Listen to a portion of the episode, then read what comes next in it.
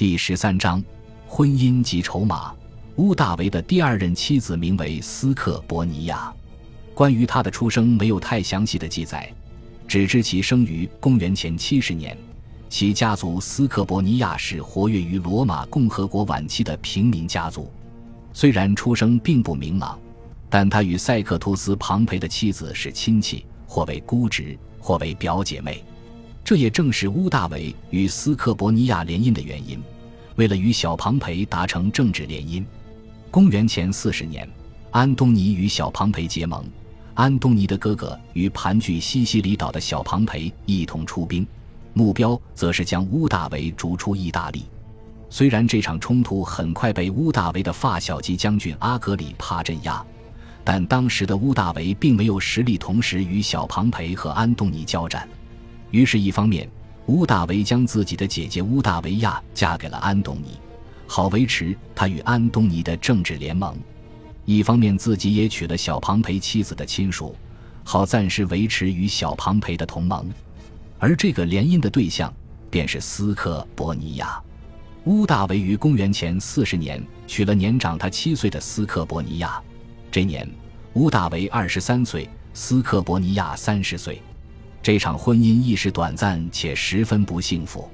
一部分原因是乌大维根本无意与小庞培长久结盟，与斯克伯尼亚成婚只是为了暂时稳住小庞培，待小庞培和安东尼的同盟瓦解，乌大维就毫不犹豫地对军事势力处于弱势的小庞培下手。小庞培所盘踞的西西里岛位于意大利南部，与意大利仅隔十六公里，对乌大维来说一直是一个隐患。更不用提小庞培的父亲庞培大帝与乌大维的养父凯撒是内战中的对手，故小庞培与乌大维本就不共戴天。公元前三十八年，安东尼与小庞培的同盟不再稳固，乌大维立刻重拾与小庞培的旧账，命阿格里帕与雷必达联手，一同剿灭了小庞培盘踞西地中海的军事势力。也正是这一年。乌大维与斯克伯尼亚离婚。乌大维与斯克伯尼亚的婚姻仅有短短两年，但这两年无疑给乌大维的人生带来了极大的改变。斯克伯尼亚为乌大维诞下了他一生中唯一的孩子朱莉亚。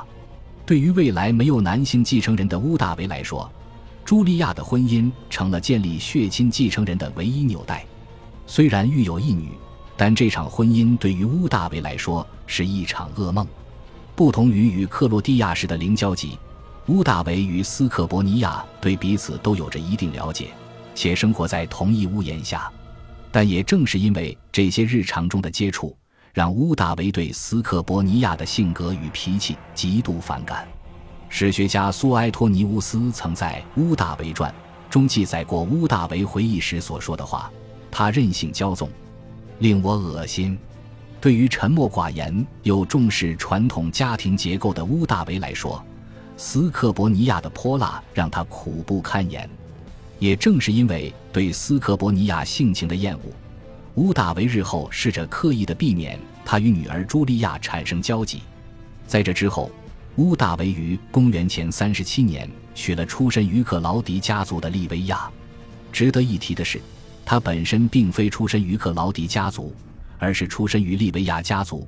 他的前夫想在政治上投靠乌大维，于是主动与妻子离婚，并以其继父的身份将利维亚嫁与乌大维。这样，利维亚才得以以克劳迪家族女性成员的身份与乌大维联姻。这是乌大维亚家族第二次与名声显赫的克劳迪家族联姻。乌大维的姐姐乌大维亚的初婚对象亦是克劳迪家族的成员，不过那场婚姻是以乌大维继父菲利普斯的名义进行的，而这一次，乌大维则试着通过以尤利亚家族的名义，将尤利亚与克劳迪家族联系到一起。公元前三十七年的利维亚，已与前夫生下两子提比略与德鲁苏斯。乌大维娶利维亚，亦寄希望于利维亚能诞下男性继承人，但是造化弄人，利维亚曾怀孕一次，但孩子因早产而夭折。从这之后，乌大维再也未能有直系子嗣。利维亚与其身后的古老的克劳迪贵族成了乌大维最后一次政治联姻的对象。他也一直陪伴乌大维直至公元十四年乌大维过世。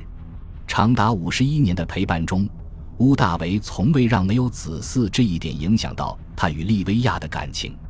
但在家族血亲与继承人方面，乌大维依然希望能有血脉相连的直系继承人。他将家族复兴与继承人的希望，首先寄托在了姐姐乌大维亚身上，其次便是女儿朱莉亚身上。感谢您的收听，喜欢别忘了订阅加关注，主页有更多精彩内容。